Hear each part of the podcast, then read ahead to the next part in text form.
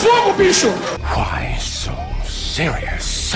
Achou errado, otário? Tadinho é o caralho, meu nome agora é Zé Pequeno, porra. Já chegou o disco voador! Olha o que ele fez! Eu, eu entendi a referência. Highcast. Um podcast sobre cultura pop, mas sobre outras culturas também. Olá, pessoas! Sejam muito bem-vindos a mais um episódio do Highcast.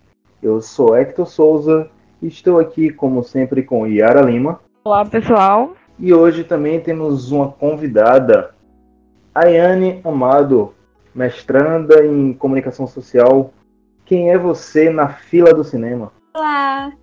Eu sou aquela que tá na pré-estreia vestida com a camisa de personagem, saco maior de pipoca possível. Há controvérsias que dizem que estudante de cinema não gosta desse pipoca.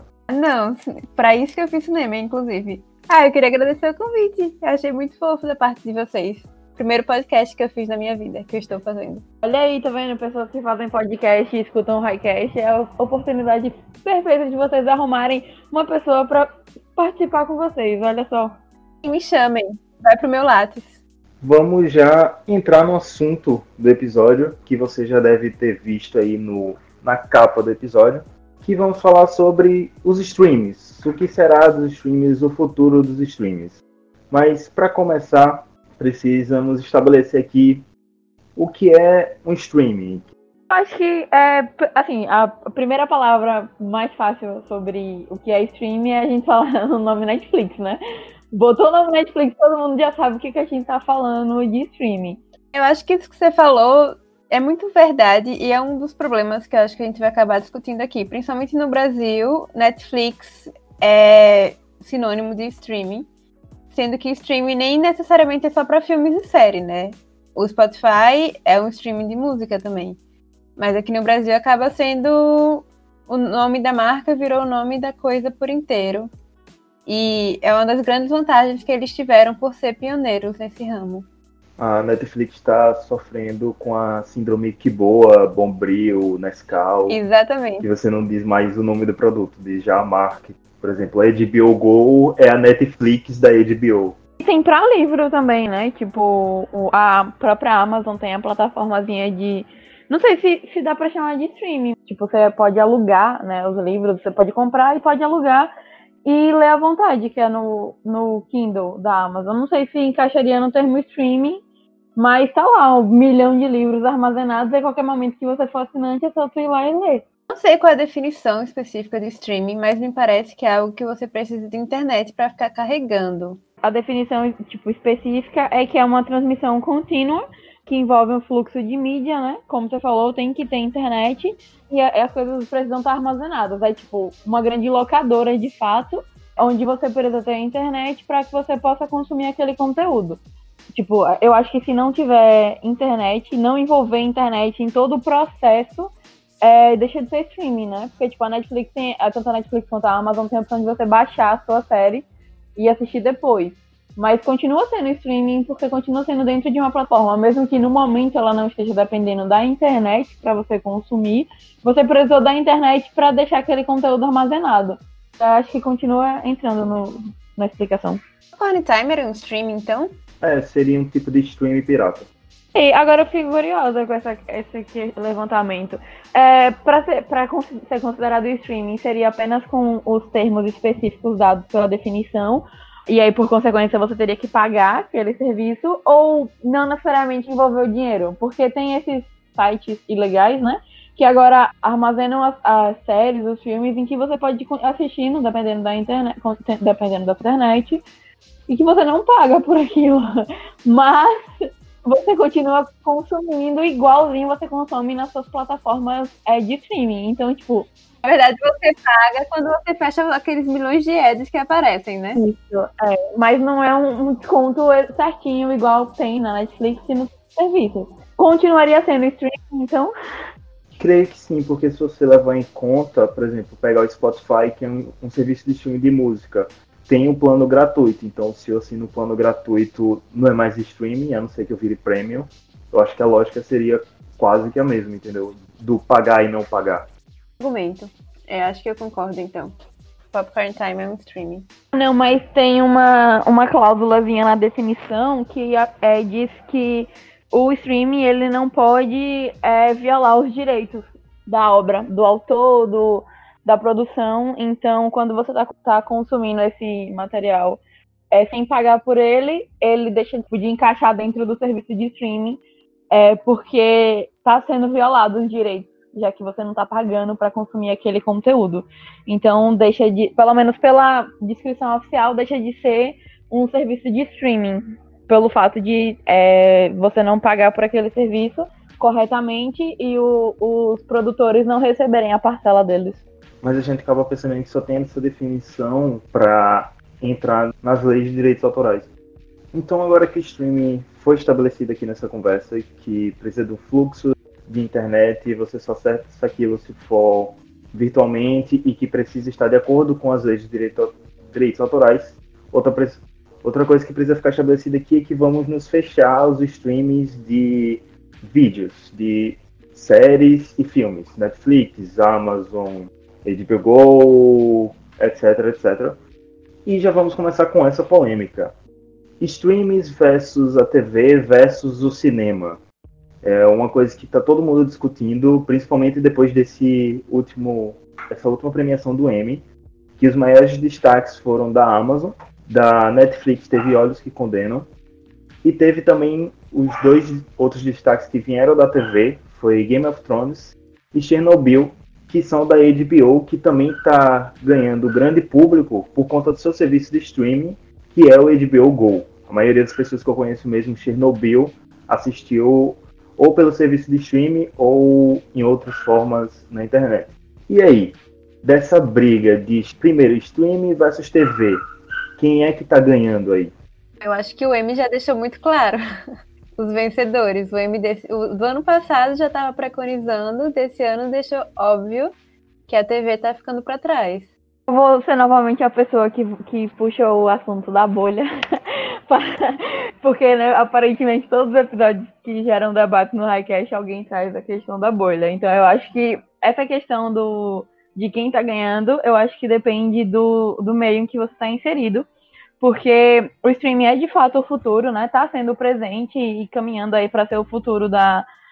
Eu achava, pelo menos, estava caminhando para ser o futuro do, do, da maneira que a gente usa para assistir. Agora, com essa quantidade toda, tipo, enquanto era só Netflix, barra Netflix, Amazon, agora em que é, todas as emissoras estão tá caminhando para produzir o seu próprio serviço de streaming, eu acho que a gente está chegando no nível em que não está valendo tão a pena você ter todos esses serviços porque, tipo, quando a Netflix chegou, era a Netflix, né? Então, tu, quase tudo que você queria ver tinha lá. Era uma quantidade muito grande de, de séries, de filmes, assim, absurdo. E atualmente a Netflix está caminhando para ter é, mais produções dela, já que os outros, as outras emissoras estão tirando seus conteúdos para ter os seus próprios serviços.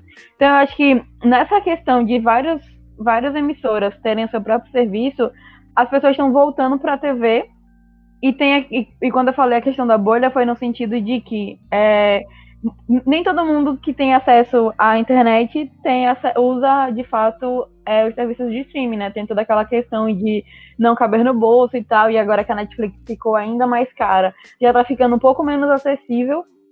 Então eu acho que, tipo, é, não é ainda uma coisa que, que tá de fato grande como a gente acha que é. É uma coisa que está grande no nosso meio, nessa, nessa questão da internet, todo mundo que usa muito a internet, que está mais ligado nessas questões.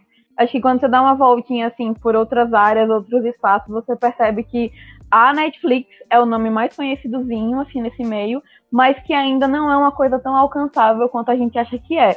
Então, é, se você olha certos espaços um pouco menos é, elitizados, você consegue perceber que apesar de da Netflix estar tá crescendo e da onda do serviço de streaming estar tá ficando cada vez maior, ainda não é uma coisa tão alcançável a ponto de desbancar a TV. Quando eu trago essa discussão do streaming versus TV, eu não trago essa discussão para o âmbito do consumidor. É como eu trouxe, por exemplo, o M. Mesmo nos críticos, mesmo nas premiações, que o streaming já está começando a levar mais prêmios do que a TV e está começando a trazer séries mais notórias mesmo. Então, quando eu trago essa discussão, é de lá de cima mesmo. Eu não estou olhando questão de bolhas nem nada. Eu estou olhando de quem está ditando o que está ganhando mesmo, entendeu?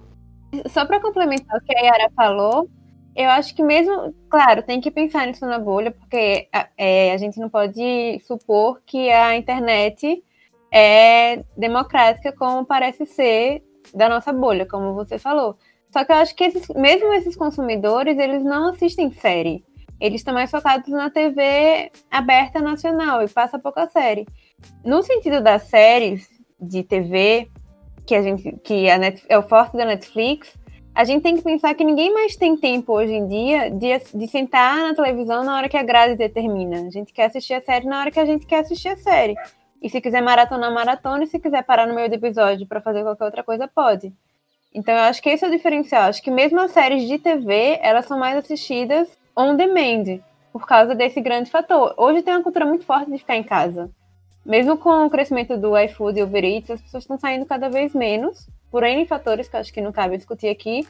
Mas esse é um ponto muito positivo para o serviço de streaming cre crescer. Eu acho que nesse de streaming versus TV seria do forte da Netflix, que é a série.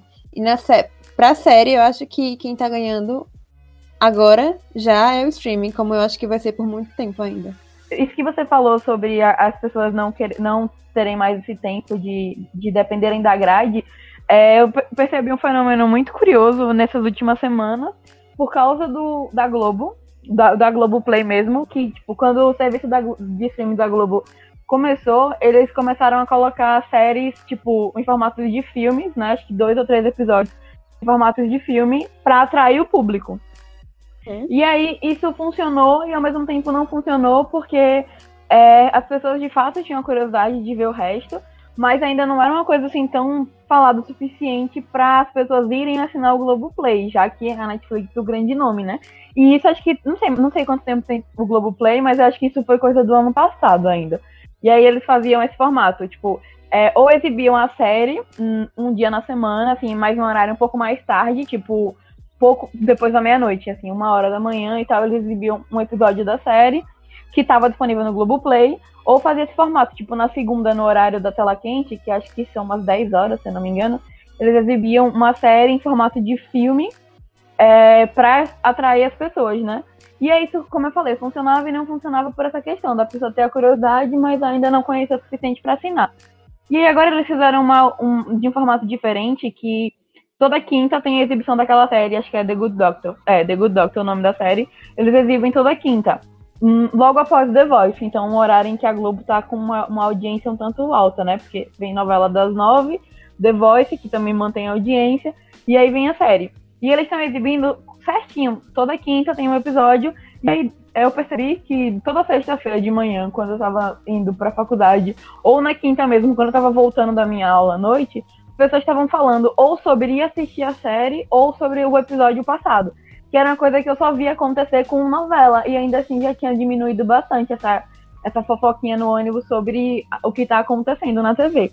E aí eu vi isso voltando com muita força é, dentro do. falando do serviço de streaming por causa de The Good Doctor. E aí, mais eu conheço uma quantidade de pessoas daqui que estão cogitando a possibilidade de assinar. Algumas assinaram de fato para poder assistir a série com, com a, do jeito que elas querem, né? No horário que elas podem, como você falou, para não depender da grade. Mas as pessoas que dependem da grade estão levando a sério essa questão da de assistir certinho, de falar da série, de conversar sobre, aí toda quinta estão lá, de uma maneira que eu nunca tinha visto antes, mesmo ela tendo exibido outras séries. Então eu acho que é, é uma questão em que a Globo, a Globo tá, é, acho que acertando, de fato, acertando nessa maneira de atrair o público, porque as, as séries que eles tinham exibido, acho que foi eles exibiram um pedaço de. ou exibiram inteiro The Handmaid's Tale, que não é uma série que atrai tão fácil. É o público da, da TV mesmo. Mas o The Good Doctor ela tem aspectos muito parecidos com novela.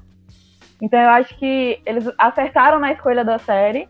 E aí botaram no horário um pouco mais cedo, porque antes era depois de uma hora da manhã, e agora eu acho que é 11, 11 e meia, por aí mais ou menos que, a, que o horário exibe. Então ainda pega uma quantidade bacana de gente e o que vocês acham dessa questão de, tipo, da, da Globo, que já tem essa facilidade de fazer propaganda, já que ela é a própria emissora, e tá usando esse espaço que ela mesma tem para divulgar o próprio serviço? Na sua fala, você falou uma parada que já mostra que o serviço de streaming já tá ganhando da TV, que você falou que pessoas acabam assinando o Globoplay para assistir essa série. Mesmo que tenha pessoas que não assinem e assistam toda quinta-feira lá, normalmente esse público é um público que veio da novela, entendeu? Um público que não vai aderir ao, ao serviço de streaming porque já está acostumado com o sistema de novela, de estar tá lá toda semana ou todo dia assistindo na TV naquele horário.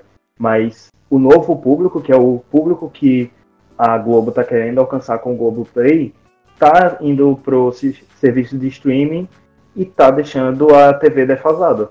Tem o caso da sessão de terapia também, né? Eu não, eu não assisto Rede Globo muito. Um dos grandes motivos é justamente por, por causa da grade. Eu acho a grade da Globo bem restritiva. E os conteúdos também não me interessam muito, mas eu nem sabia que estava passando The Good Doctor. Mas eu venho visto tenho visto muitos comentários sobre sessão de terapia. Essa é uma série já antiga, eu acho que da GNT, mas tem a quarta temporada agora com o Celton e a Morena Bacari, que eles lançaram inteiro no Globo, Globoplay e estão lançando aos poucos na GNT, ou vão lançar ainda, não tenho certeza. Mas é uma série altamente maratonável. E tem vários episódios. Então, quem assiste um episódio vai querer assistir todos de uma vez só. Aquele esquema que a Netflix já tá cansada de jogar na gente, né? E muitas pessoas do meu convívio, claro, que é dentro da minha bolha altamente privilegiada e altamente focada em cinema, mas muitas pessoas começaram a assinar o Globoplay por causa dessa série. Então eu acho que a Globo chegou meio tarde para a festa dos streamings. É, ela demorou a perceber que. Ou então ela foi prepotente o suficiente para achar que ela não ia ser afetada pelo poder que ela tem no país. Mas eu acho que ela está correndo atrás e essas duas estratégias, The Good Doctor e a sessão de terapia, acho que estão funcionando bastante para ela, assim. Eu acho que o fato dela ter a publicidade na, na palma da mão facilita muito, né? Já que o marketing da Netflix é todo ou na internet ou em canais fechados. Eu já vi algumas séries da Netflix sendo exibidas em, em canais da TV, da, da TV fechada e propagandas da Netflix também na TV fechada. Eu nunca vi na TV aberta nenhuma propaganda, não, nem sei se tem. É, mas a Globo tá, tipo, tá, tem um programa, e aí. Um programa da, da própria casa, né? E aí no final eles fazem uma propaganda do Globoplay. Aí vai exibir um pedaço da série, a série inteira na Globoplay. Tipo, acho que eles estão fazendo essa propaganda muito bem. É, pelo fato deles terem. Tipo, eles, como você falou, eles demoraram para chegar, é, mas eles têm essa facilidade de divulgar as coisas melhores. E o fato de você ter eu não sei se são todas, mas boa parte das produções da Globo dentro do serviço de streaming, eu acho que é uma maneira muito boa de pegar o, o brasileiro mesmo, assim, que está acostumado com o padrão da TV aberta, porque não, é só, não são só séries e filmes de fora. É, as próprias produções da Globo estão lá dentro. Então, o, o capítulo da novela, é, que vai ser exibido hoje, ele já estava no Globo Play ontem. Então, você tem essa, essa questão de até as coisas da TV aberta você poder ver dentro do serviço de streaming. A série que, eles, que a própria Globo produziu há, sei lá, cinco anos atrás, está lá também. Então, eu acho que é, eles têm esse marketing de ter, terem tido o poder da audiência por anos, e aí ter conquistado o brasileiro, e aí acaba pegando tanto pela memória afetiva de coisas que você assistiu na TV e você queria rever e não tinha essa possibilidade, agora você tem, como pelo fato deles estarem o dia todo fazendo propaganda do próprio serviço no canal deles. Tem só um, mais uma questão que tem um desafio muito grande na Globo, para a Globo, que é que a população que assiste a emissora, a audiência deles, tem menos letramento digital do que o público normal da Netflix, porque é uma população mais envelhecida, né? O público que assiste Globo e novela hoje já são mais de senhores e senhoras, principalmente senhoras, e não tem uma familiaridade com a internet tão, de um prazo tão longo como a gente, por exemplo.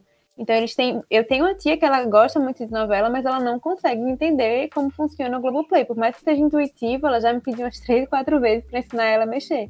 Porque ela quer ver a novela, mas ela não sabe como. Então é outro desafio que eles têm, talvez atrapalhe um pouquinho a estratégia deles. Além da discussão do streaming TV, também tem a discussão do streaming e cinema, que acaba sendo ainda mais controvérsia, principalmente levando em conta o caso da Netflix, que eu vou trazer aqui, que esse ano ganhou o melhor filme para TV no Emmy, com Bandersnatch, o filme da, do Black Mirror, aquele filme interativo que parece um joguinho. E ano passado, um filme que também estreou na plataforma, que é Roma, concorreu no Oscar em várias premiações de cinema. Uma premiação é premiação de TV, outra premiação é premiação de cinema. Roma primeiro estreou na Netflix e depois rodou em algum cinema só para garantir aquela cota para poder se inscrever no Oscar. Mas aí a gente entra naquele limiar. O que é cinema dentro do streaming? Qual é esse limite para eles conseguirem entrar, por exemplo, numa premiação do Oscar, na opção de Cannes, que também teve bastante polêmica?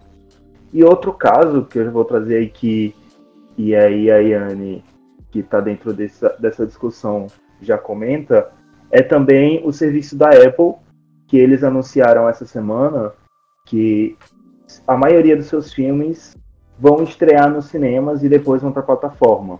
Isso por enquanto só nos Estados Unidos, mas eles já anunciaram o seu primeiro filme, que tem a direção de Sofia Coppola. Eles já pegam aí um grande nome de direção do cinema para dirigir o primeiro filme original da sua plataforma, que vai chegar primeiro no cinema, para depois entrar no serviço de streaming.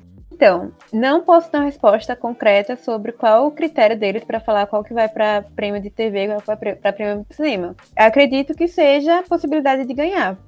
É, eu acho que já está óbvio que a Netflix está louca por um Oscar. Esse filme do Martin Scorsese que vai que tá saindo agora, The Irishman, e os próximos que ela vem anunciando são filmes feitos calculadamente na forma para ganhar Oscar. É, ela ainda não conseguiu o melhor filme, ela já conseguiu vários prêmios com Roma no passado. Melhor filme ainda não veio, eu acho que é a nova, o novo gol deles. Mas, ao mesmo tempo, a gente teve Homecoming da Beyoncé, que também foi indicada a vários Emmys e absurdamente não ganhou. Mas também poderia muito bem para documentário. A diferença é só essa que você falou, não passou no cinema. E a decisão de passar ou não no cinema é da Netflix. Então, é uma decisão completamente deles. Eu não tenho muita explicação para isso. No começo do ano, eu vi uma entrevista do Spielberg falando que ele era contra a indicação de produções de filmes produzidos por streamings no Oscar. E eu achei um absurdo, achei super retrógrado, tradicionalista, conservador, essa fala dele, assim como muitas outras falas que o Spielberg tem dito nos últimos anos, né? É, mas essa em particular me irritou muito.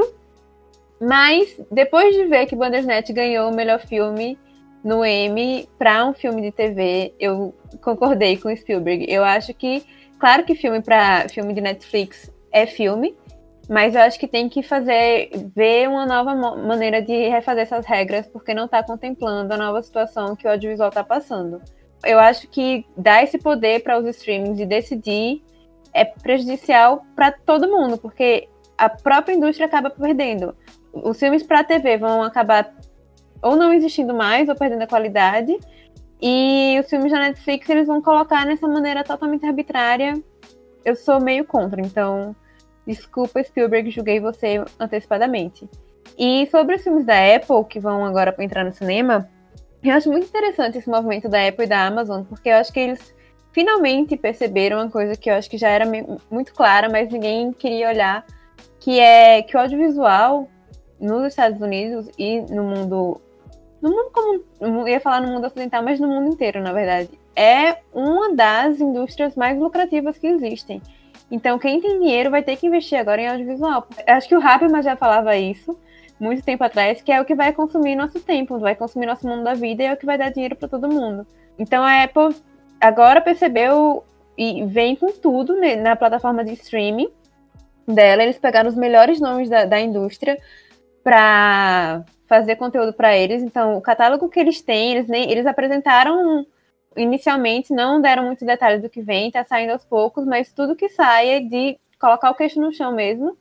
E agora essa notícia de que eles vão sair primeiro no cinema, eu acho muito acertada, porque é justamente a crítica que foi feita para Netflix, né? E aí tem outra vantagem para eles, que é que eles vão lucrar com bilheteria, que é uma coisa que a Netflix nunca conseguiu lucrar, porque os filmes que ela colocava, como você falou, era só para preencher a cota e ser aceito pela academia como um filme de cinema. Mas agora a Apple vai lucrar com, como a Amazon, a Amazon já fez com outros filmes, vai lucrar com bilheteria. E talvez essa seja a resposta, porque a Netflix, ela não divulga os dados dela, né? A gente nunca sabe direito quem que assistiu o quê, quantas pessoas e tal. Mas o boato que corre é que ela vem quebrando, ela nunca teve um lucro muito grande e ela tá sempre nessa corda bamba, vivendo dos empréstimos que fez, esperando qual que vai ser a próxima deixa para eles lucrarem e nunca conseguiu. É, e talvez a Apple descobriu qual seria a fórmula para solucionar isso, porque o cinema está caindo, mas o cinema ainda dá dinheiro, com certeza. A gente está chegando na casa dos bilhões e bilhões agora, cada vez mais.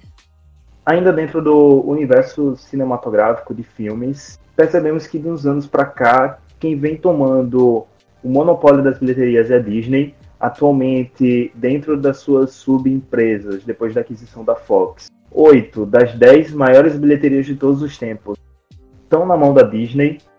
As maiores bilheterias do ano passado e desse ano estão na mão da Disney. E agora, para completar, a Disney também está lançando sua plataforma de streaming, que é o Disney Plus. Já está chegando lá nos Estados Unidos, deve demorar um ano e meio para chegar aqui no Brasil. Será que a Disney também vai conseguir esse monopólio dentro dos streams e, e continuar domando tudo aí que é do audiovisual? Eu acho é, assustador essa questão da Disney ter tanto poder é, de, de produção e de bilheteria, como você falou aí.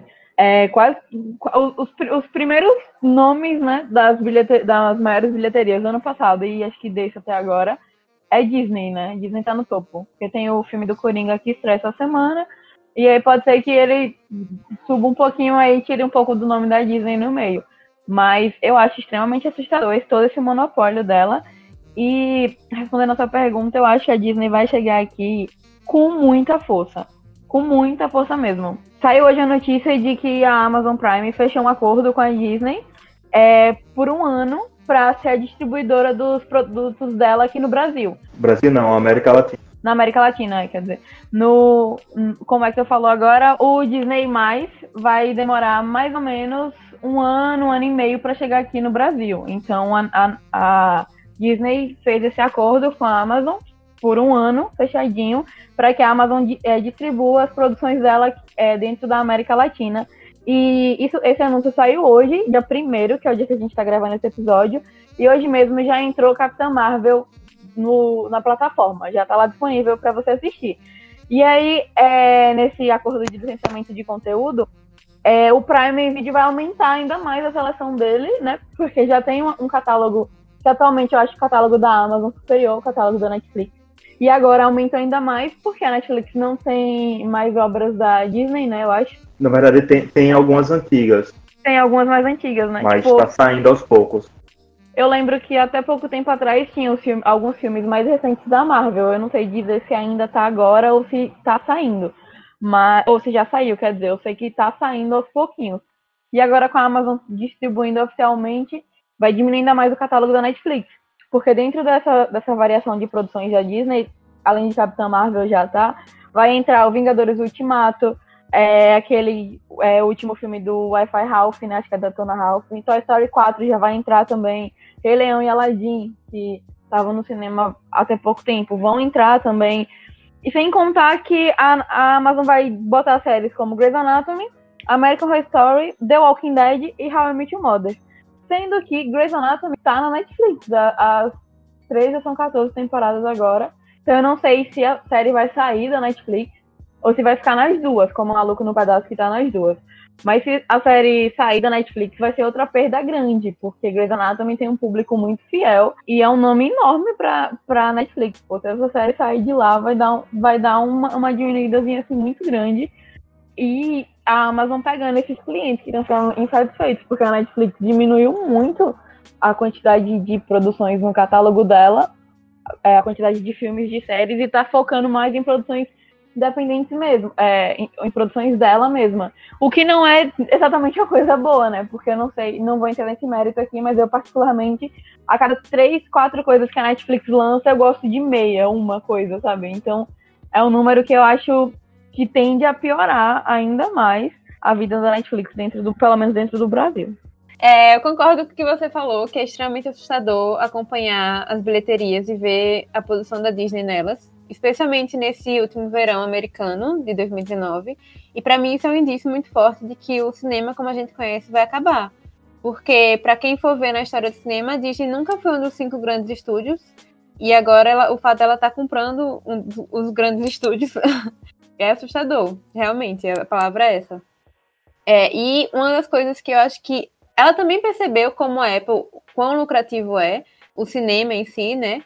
E por isso que ela está investindo mais no público adulto, ela deixou de ser só aquela coisa totalmente ligada ao público infantil. E eu acho que, agora puxando um pouco para minha pesquisa, fazendo meu merchan, eu pesquiso fãs, especialmente os fãs brasileiros. E no caso da Disney, ela percebeu a força que os fãs têm e o quão dispostos eles estão a gastar dinheiro. E numa época que o cinema tá morrendo, que ninguém mais vai pro cinema, todo mundo prefere ficar em casa, Netflix and chilling, a Disney coloca o pessoal para ir para 80% das salas de um país na pré-estreia de um filme, todo mundo da minha cidade estava praticamente na fila do Cinemark para assistir Vingadores. E isso só acontece porque ela, ela trabalha numa cultura de fã muito forte. Ela teve essa percepção que até agora eu acho que nenhuma outra teve. Então, eu acho que o ponto, o ponto positivo que ela conseguiu foi isso. Não que seja positivo para o cinema em si, positivo para o bolso dos, dos investidores da Disney. E sobre o Disney Plus, se por um lado a Apple só vai ter conteúdo novo, isso é muito bom, porque vai surgir coisas novas, a Disney sai numa vantagem muito grande. Na verdade, duas, é, dois sentidos da vantagem. Primeiro, esse catálogo que, ela, que você falou, né? Que ela já vem com um catálogo muito grande, que interessa muita gente, é, com obras já bem prestigiadas e que já tem um público muito forte. Mas outro ponto é que ela tem direitos autorais para tudo. Todas as obras que têm um, um potencial lucrativo grande, todas as grandes franquias, tirando a DC e Senhor dos Anéis, e Harry Potter também, né? Mas aí tá com a Warner, a Warner não sabe gerenciar o conteúdo que ela tem. Mas. Exatamente. É... Mas de resto, tá tudo com a Disney. Star Wars, Marvel, ela tem tudo. Ela tem agora Simpsons, sabe? Enfim. E eu acho que vai ser o maior streaming em cinco anos vai ser o da Disney mesmo. Como ela tá dominando o cinema, ela vai dominar o streaming. Sobre o que você falou de, dessa notícia que saiu hoje, eu também vi. E eu acho que finalmente o Prime Video vai ter o reconhecimento que merece aqui no Brasil e na América Latina. Porque ele vem produzindo conteúdo muito superior à Netflix já tem um tempo. Eu baixei, eu, na verdade, eu assinei é, o Prime Video por causa da Marvelous Miss Maisel e eu fiquei impressionada com o conteúdo deles. Coisa que eu vinha garimpando na Netflix para assistir, como você falou. É, a cada três coisas que eles lançam, eu gosto de um episódio de alguma coisa aleatória. E eu já vi pessoas, mais de uma pessoa, falando que, aspas, zerou a Netflix, porque realmente não tem mais conteúdo. Até tem conteúdo, mas eles não fazem divulgação e fica naquela bolha do algoritmo que não chega para mim. Eu não consigo ver a qualidade caiu, eles estão reduzindo as séries, porque é, uma série do Netflix nunca vai passar mais de quatro temporadas, porque ninguém vai assinar o stream para ver a quarta temporada de Stranger Things. Quem não viu as três primeiras não vai ver a quarta. Então, para eles não interessa mais a quarta temporada de nada. Saiu agora uma notícia que Glow é, foi, vai para a quarta e última temporada, e isso assustou muitos críticos, porque é uma tendência que já vem sendo observada. Eles têm uma, é uma restrição muito grande para séries que são de propriedade deles para irem para outros canais. Então, por exemplo, One Day at a Time, que é uma série que foi super prestigiada, foi cancelada pela Netflix. O público fez uma manifestação muito grande para ela ser renovada e teve muita, foi renovada no final, mas passou por um grande problema de burocracia, porque a Netflix não estava liberando por uma cláusula no contrato que fala que o show deve continuar na Netflix por mais tantos anos depois da, do seu cancelamento. Então é muito restrito. Isso é um dos motivos de eu ser meio contra a Netflix hoje em dia. Eles não se preocupam muito com qualidade, eles se preocupam muito mais com volume e além disso eles têm, eles controlam muito os artistas para não ceder o material depois. E outra coisa, essas quatro temporadas também se justifica porque depois da quarta temporada é tradição, meio que tradição, que os roteiristas, diretores, o pessoal da equipe tenham um aumento no salário. E aí eles cortam a felicidade deles antes que cortam mal pela raiz. Então a quatro temporadas está sendo o padrão deles. O que eu acho muito prejudicial, porque ao mesmo tempo que eles estão fazendo isso, o, a maioria do público deles está lá por causa de séries que tiveram inúmeras temporadas, como The Office, Friends, Grey's Anatomy. Então é meio contraditório da parte deles.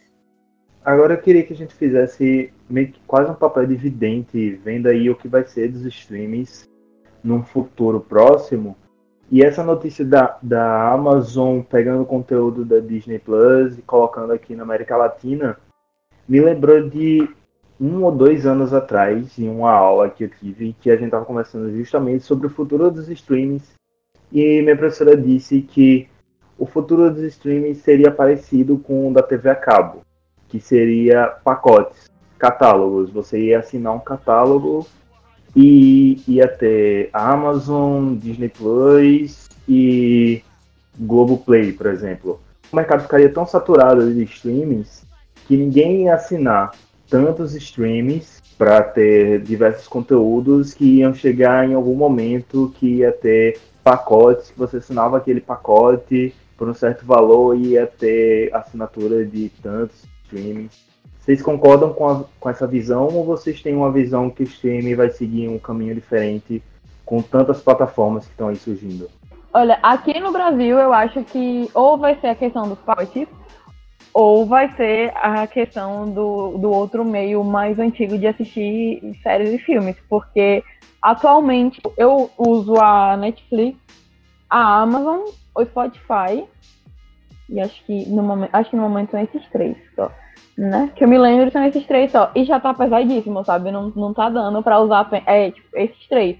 Eu tô cogitando, sinceramente, em cancelar a Netflix, porque os meus pais estão interessadíssimos em testar o Globoplay eu tô pensando em assinar o Globoplay, para isso eu vou ter que desistir de um. E aí a, Netflix é o que, o que menos me contempla no Isso são, é atualmente. Daqui a pouco tem o, o do, a da Disney, tem o da Apple. Eu não vou conseguir manter tudo isso. Ninguém vai conseguir manter tudo isso. Ninguém, obviamente, né, que não seja com uma renda salarial enorme, vai conseguir manter tanto serviço de streaming. Então, eu acho que, que essa questão de cada um ter o seu serviço e todo mundo usar todos, eu acho praticamente impossível dentro do Brasil, pelo menos. Tu falou desse excesso de coisas que tu assina que tá ficando pesado e tem que decidir um e de outro. Teve uma pesquisa nos Estados Unidos, então, é, olhando o universo dos Estados Unidos, mas em certo ponto se aplica aqui no Brasil também. Os consumidores estão dispostos a pagar por mais de um serviço de streaming, portanto que esse serviço de streaming sejam de coisas diferentes. Por exemplo, o consumidor chega lá e vai assinar um stream de jornal, um stream de música e um stream de vídeo. Ele não está interessado em assinar três streams diferentes de vídeo só para ter conteúdos diferentes. Eu não sou um parâmetro exato para responder, porque eu sou viciada em qualquer coisa de audiovisual. Mas mesmo assim, eu também estou pensando em cancelar minha Netflix. Eu não cancelo porque minha mãe gosta muito mas eu também estou vendo ela cada vez mais navegando pelas opções e não parando em nenhuma, não terminando nenhuma das séries que ela começa. E uma das coisas que tem me feito ficar é esse contrato gigante que a Netflix, que a Netflix fez com a Beyoncé, que eu estou esperando ver no que dá, mas até agora só saiu Homecoming. Então, quem sabe eu não vou acabar cancelando também. É, eu acho esse pacote uma possibilidade também real de acontecer. Assim como existe pacote para TV a cabo, eu acho que vai ser substituído. Outra estratégia que é uma outra possibilidade real é isso que você falou de as pessoas pagarem para streams diferentes. E a Apple vem com uma ideia que é de quem compra o, o, produto da Apple vai receber uma série de benefícios, entre elas o Apple Plus, que é o streaming dela, e tem a Amazon também, que eu acho que inclusive foi você, Hector, que comentou comigo que ela vai lançar um pacote, né? Já lançou. Isso, já lançou e tá incluso várias coisas, inclusive o streaming de livros, que a gente tinha comentado no começo, e o Amazon Prime, o Prime Video. Então eu acho que elas entraram depois para o, o serviço de streaming, a Netflix foi, começou primeiro, mas já estão anos luz à frente no quesito de como vão arrecadar dinheiro. E também tem a questão dos ingressos, que a Apple vai vir com tudo agora. E que a Disney também, com certeza, é, já tem. E é, pensando Apple, Amazon e Disney, elas não terão nos streams a principal fonte de renda. O que para elas é muito bom, porque isso vai permitir que elas produzam conteúdo sem se preocupar muito com essa questão do, do lucro. Ao contrário da Netflix e do Hulu, né? Que só vivem disso, não tem propaganda comercial no meio. Eu, sinceramente, não tenho ideia de como eles sobrevivem com tanta produção. As pessoas pagam para assistir Netflix, mas a gente sabe que nem todo mundo paga, né? Todo, tem muita gente que entra de gaiato na conta de alguém e mesmo assim o valor é muito pouco. A assinatura é, é pequena para a quantidade de conteúdos que eles têm. E outra possibilidade, terceira possibilidade, que eu acho que a primeiro momento é que vai acabar acontecendo e voltar para pirataria, que é uma coisa que eu já venho percebendo. os torrents da vida tinham morrido e eu percebo que estão voltando aí, porque realmente, como você falou, Yara, ninguém tem dinheiro para pagar tudo isso. A gente vai acabar tendo que escolher um e baixando ilegalmente os outros. Não que eu faça isso, algumas pessoas talvez. Isso do torrent que você falou é muito real, que eu tava acompanhando a discussão no Twitter essa semana e algumas pessoas estavam dizendo que é, alguns torrents que elas tinham uma dificuldade de achar tá aparecendo com mais frequência e o número de feeds, que são quem usa torrent sabe, né, são as sementes que que aparece lá quando você quando as pessoas estão usando, semeando mesmo de fato, estão é, aumentando. E era uma coisa era uma coisa que tinha baixado bastante, porque é, não estava valendo a pena. Por exemplo, quando a Netflix chegou aqui, é, chegou aqui não, quando eu comecei a usar a Netflix em 2016, é, tinha tudo lá. Eu, eu vi Breaking Bad lá, que, que era, foi, foi a, a, grande série da minha vida, como a maioria das pessoas que escutam o Highcast já sabe. Eu vi Breaking Bad lá e tinha Friends, né, pra quem gosta, How I Met Mother, pra quem gostava também. Série, série lá não faltava, sabe? É uma quantidade absurda de seriados. The Walking Dead tava inteiro lá também. Não sei, acho que ainda tá, não tenho certeza porque as séries da Fox saíram, né? Mas eu acho que The Walking Dead ainda tá no catálogo.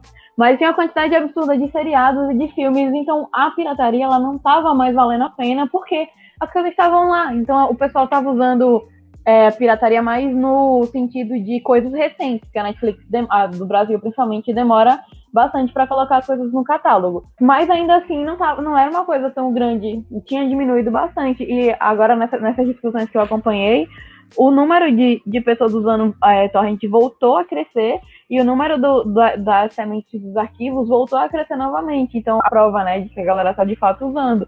E para mim, se não, não entrarem as vibes do a onda dos pacotes, como vocês falaram, eu acho que a galera vai voltar para isso, porque era interessante ter um serviço de streaming com tudo que você quer assistir lá dentro, tudo de filme, tudo de série. Ok, mas não tá valendo a pena mais se tudo que você quiser ver, ah, eu quero assistir um filme da Disney hoje, você vai ter que assinar o serviço da Disney. Eu quero assistir uma série da Netflix, aí tu vai lá outro serviço de streaming. E assim segue, não, não vai dar. Acho que no momento a única coisa que tá estável ainda assim, em relação à plataforma de música, é, ou a plataforma de streaming é a plataforma de música, porque ainda não tem essa discussão toda tão grande, essa briga toda por, por artistas terem seus catálogos em um só. Ainda, acho que é uma coisa que daqui a pouco começa, mas no momento eu acho que música é o que está mais seguro, e essa questão de série, de filme, vai ser essa treta aí, de várias coisas, e você não conseguindo paga tudo. O Jay-Z tentou fazer isso lá com o Tidal, né? Só que não deu muito certo. Não é, pois é, não deu muito certo. E a Amazon, inclusive, tem o, a música também, né? Quem assinou, quem assinou o serviço de streaming tem o direito à Amazon Music, que eu testei é, esses dias, porque é gratuito para mim, já que eu sou assinante. Mas é bem, bem, bem, bem precário ainda. Tipo, o layout dele é bem simples, dá um pouquinho de trabalho para achar as coisas. Que nem a, própria Amazon Prime, que ainda tem um layout bem simplesinho, bem complicadinho. As músicas que, que tem lá são poucos artistas e ainda assim, os artistas que tem, nem todos têm a discografia. Eu penei, eu tava testando, eu penei um pouquinho para achar alguma coisa que eu realmente quisesse ouvir, porque não tem muita coisa lá. Eu tô acostumada com Spotify, que todos os artistas, quase todos os artistas que eu gosto estão lá já. Então a Amazon, em relação à música, tá. Isso aí vai ficar, acho que vai demorar um pouquinho ainda pra ter essa, essa briga. Mas no serviço de streaming, pra mim, a Amazon superou a Netflix atualmente. O que eu tenho pra Amazon é que muita coisa não tem legenda em português às vezes eu quero assistir com minha mãe e eu não consigo. Ela não entende muito inglês e mesmo com legenda em inglês ela tem dificuldade, então não rola assistir. E às vezes até para recomendar para algumas pessoas não dá. Se não me engano é porque a Netflix tem um ou a Amazon tem um catálogo só para todos os, os, países. E aí, tipo, tem coisas que tem em um país e não tem no outro, aí ela aparece para você, mas não aparece a legenda. É, enquanto a Netflix ela é dividida, né? Cada país tem a quantidade de é. coisas que tem de fato para você. Acho que a diferença é essa. Eu tava aguardando entrar a penúltima temporada de Supernatural no catálogo, e quando eu olhei uma semana antes do dia que ela tinha que entrar, ela já tava lá. Mas não tinha legenda em português e não tinha o áudio para você ver dublado. Em português também não tinha. Aí uma semana depois, a Amazon anunciou que já estava no catálogo e aí a série apareceu com a, a legenda em português e o áudio em português. Podiam aprender com os fansubers, né? Porque Game of Thrones estava disponível a legenda meia hora depois que o episódio acabava. Um episódio de uma hora e quase duas horas. Eles conseguiram legendar em meia hora, já estava prontinho para quem quisesse. Essa coisa da Amazon ter um catálogo só para todo o mundo, mesmo que tenha esses problemas de legenda e de dublagem, mas já tira um problema que muita gente sempre reclamou da Netflix, que são esses catálogos diferentes. Por exemplo, The Office sempre teve na Netflix dos Estados Unidos, mas nunca teve na Netflix do Brasil.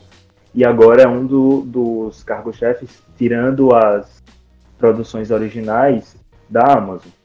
Mas como último ponto da discussão, eu quero trazer aqui outra notícia que saiu essa semana, porque parece que o universo adivinhou que a gente ia gravar esse episódio e saiu um monte de notícia foi a Netflix, que está tentando arrecadar novos assinantes.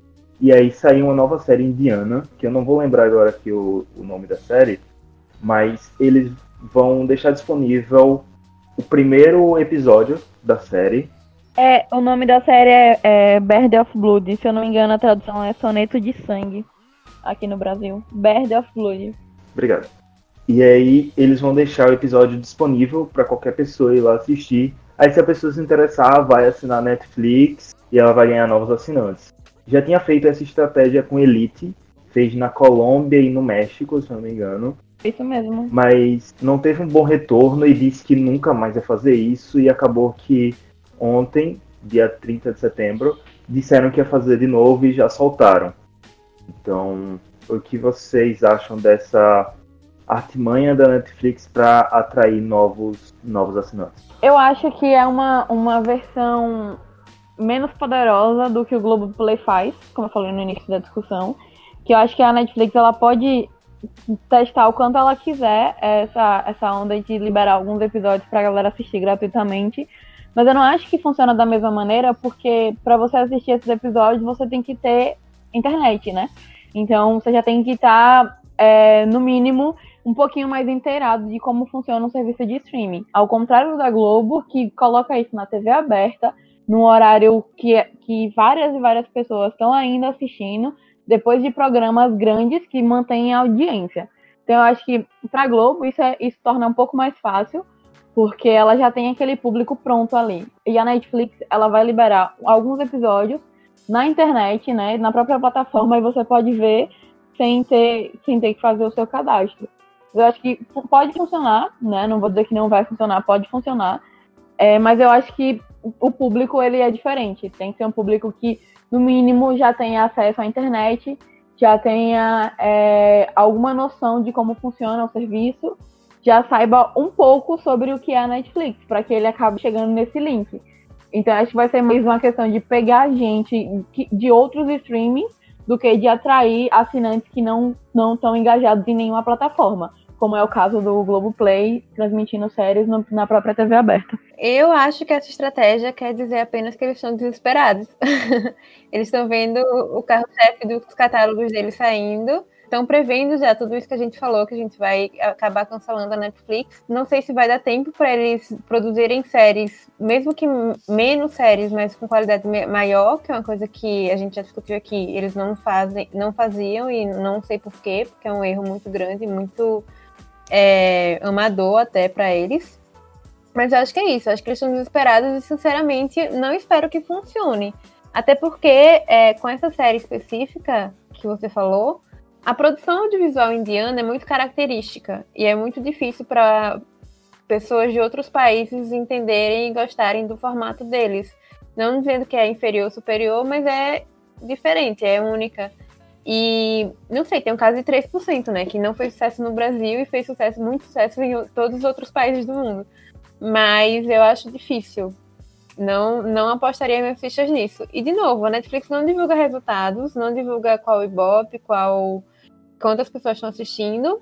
A prova maior desse desespero é a Netflix ter anunciado ainda em 2019 que em 2021 vai colocar Seinfeld no catálogo, né? Sendo que a série está disponível na Amazon tem anos. É, gente, o catálogo da Amazon de comédia é maravilhoso. Assistam The Office, assistam Community, assistam Seinfeld, assistam Mr. Maisel, assistam Fleabag. Mas é isso aí, caro ouvinte. Caso você esteja desesperado porque não conseguiu alguma coisa na sua vida, se lembre da Netflix. E diga aí pra gente o que é que você acha que vai ser do futuro dos streamings. se a gente tá sendo apocalíptico demais, se a gente tá sendo sei lá o que. Mostre sua visão pra gente e agora vamos para as indicações do Highcast. Diz aí, o que é que você manda? Diz aí, Yara, o que é que você manda para os nossos ouvintes nessa semana? Então, hoje eu tenho uma indicação de uma série perfeita, apesar de eu passar aqui meia hora falando da Netflix. É, eu vou indicar uma série que entrou pro catálogo essa semana, que é Pose. É, a série entrou na Netflix essa semana e ela é produção do Ryan Murphy, para quem já está familiarizado com American Horror Story, com Glee, sabe de quem eu tô falando. É, e série ela fala sobre a comunidade LGBT, né? ela fala sobre é, drags. Eu, eu estou indicando, mas eu ainda não assisti, ok? Para vocês verem o nível de confiança que eu tenho nessa série, eu vou assistir ela assim que terminar essa gravação aqui. Então a gente vai assistir junto. Quem, quem for seguir a minha dica, por favor, façam os comentários comigo. É, ela, ela é uma, um drama norte-americano né, sobre o cenário LGBTQ afro-americano. Então, fala sobre latino-americano também. Isso em Nova York nos anos 80. A segunda, a segunda temporada é, fala já parte no início dos anos 90, mas o que entrou na Netflix foi a primeira temporada. Ela ganhou prêmio pra caramba, inclusive é, nesse Emmy agora ela ganhou o Emmy de melhor ator em série dramática pro Billy Poster, que é um anjo de pessoa, ele aparece em algum, algum, algumas temporadas de American Horror Story também, perfeitíssimo. Então vale muito a pena. A gente está sempre trazendo aqui pro Highcast debate sobre raça. Então eu acho que é um jeito muito bacana de vocês aprenderem mais sobre raça, sobre gênero. A série é extremamente bem elogiada, sabe? Bem aclamada mesmo. Então, por favor, assistam Pose e conversem comigo, vocês que decidirem seguir essa dica, porque é, eu vou começar a assistir ela hoje e eu quero falar com pessoas que estão assistindo também sobre isso. Então, a minha dica de hoje para vocês é Pose. Diz aí, Ayane, o que é que você manda para os nossos ouvintes? Eu vou indicar um perfil no Twitter, arroba Amado, brincadeira. É, crítica de TV e fala um pouco de cinema também, chamada Emily Van der Werf. Eu não sei como é que falo o sobrenome dela, mas o arroba dela é T-V-O-T-I, Tivoti sigo ela já há um tempo e, e esse ano ela revelou que ela é uma mulher e foi uma das críticas mais bonitas que eu já vi na minha vida. É sobre Handmaid's Tale e aí, enquanto ela faz a crítica, ela vai falando sobre a jornada dela de se descobrir como uma mulher trans e é muito bonito. Ela também fez um review de Hamilton, a peça da Broadway, que é maravilhoso e ela relaciona sobre a relação dela com o pai adotivo, os pais adotivos dela. É muito bom em geral, sem ser essas críticas mais emotivas, ela faz muita crítica sobre tudo que passa na TV. Eu não sei como ela acha tempo para assistir tanta coisa. E são sempre críticas que eu concordo muito. Muito do que eu falei hoje, eu já vi no Twitter dela, então tenho que colocar os créditos também, a referência geral de tudo que eu falei sobre Netflix. É, seguir ela me faz refletir muito sobre essa indústria que eu gosto tanto. E, não sei, ela nem me conhece, mas é uma parte fundamental do meu dia a dia. E eu adoro entrar na página dela. Mesmo que eu não entre no Twitter, eu tô sempre no perfil dela. Então eu recomendo muito. E ela parece uma pessoa muito boa. Um dia eu vou conhecê-la e vou falar para vocês em detalhes. Depois dessa indicação emocionada, eu vou fazer uma indicação que normalmente eu nunca faço na minha vida, mas eu estou precisando, que é uma autopromoção, basicamente. Mas barra um pedido de ajuda que minha indicação é me ajudar a fazer meu TCC, que eu lancei no meu Twitter, HectorKen um formulário, então conta sua história lá, que eu vou transformar histórias cotidianas de pessoas da população negra em uma série de podcast, vai ser uma série de podcast baseado nessas histórias reais. Lá tem uma thread que está fixada no meu perfil explicando direitinho. E eu vou fazer uma segunda indicação, também autopromoção, que é o clipe da música Forasteiro, da banda Rádio Bacamarte, é daqui de Sergipe quem fez o clipe fui eu, dirigi, fotografei, tudo. Um homem talentosíssimo. Mas a, a, a, banda também é boa. Talvez melhor do que eu, como você me acha. Mas assistam lá e mandem feedbacks, mandem feedbacks do episódio e do clipe nos comentários. Eu agradeço. E agora vamos nos despedir. Ayane, muito obrigado por topar gravar aqui com a gente, por fazer sua estreia na podosfera brasileira com o Highcast e que você possa voltar outras vezes. como é que o pessoal te acha aí nas internets da vida. Gente, eu que agradeço. Eu tô me achando muito por ser convidada para participar de um podcast.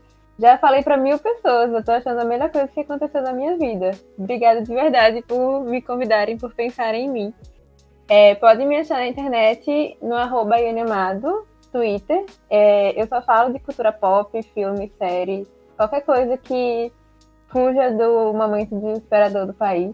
Às vezes eu falo do momento desesperador do país também, mas eu tô tentando fugir desse assunto. Então são conteúdos mais leves, eu acredito.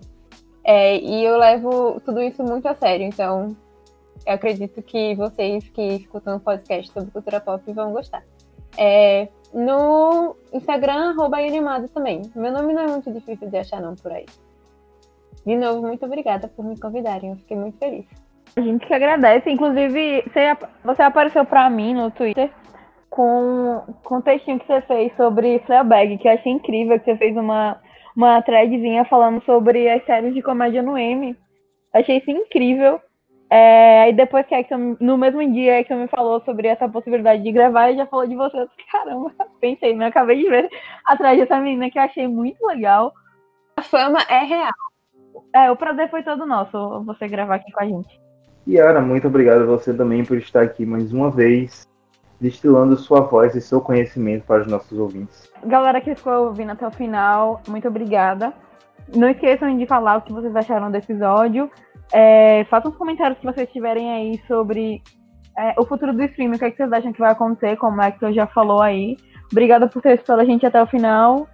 Próxima segunda nos vemos novamente, pois teremos outro especial, já que a gente não vai mais sair do ouvido de, dos ouvidos de vocês. Muito obrigada, galerinha. Até o próximo episódio.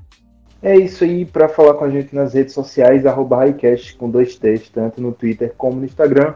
Se quiser mandar algo mais privado, pode mandar para o nosso e-mail, highcast.gmail.com. Muito obrigado por ouvir até aqui. Se você não está satisfeito só em ouvir, seguir a gente nas redes sociais e compartilhar nosso conteúdo, você também pode ajudar financeiramente a partir de um real. Você já ajuda esse podcast a existir no padrim.com.br barra highcast ou picpay.me barra highcast. É isso aí, até semana que vem e tchau!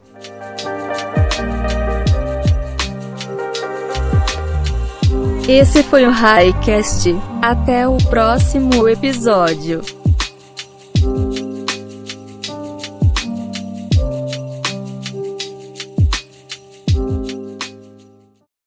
Então não tenho nada para falar agora não, eu concordo. Eu concordo 100% com os comentários de Ayane. É... E o seu também. Nenhuma objeção dessa vez. Eu me senti contempladíssima com essa discussão agora. Eu a clean escuro em mim. Turn down for what? Esse podcast foi produzido e editado por Hector Souza.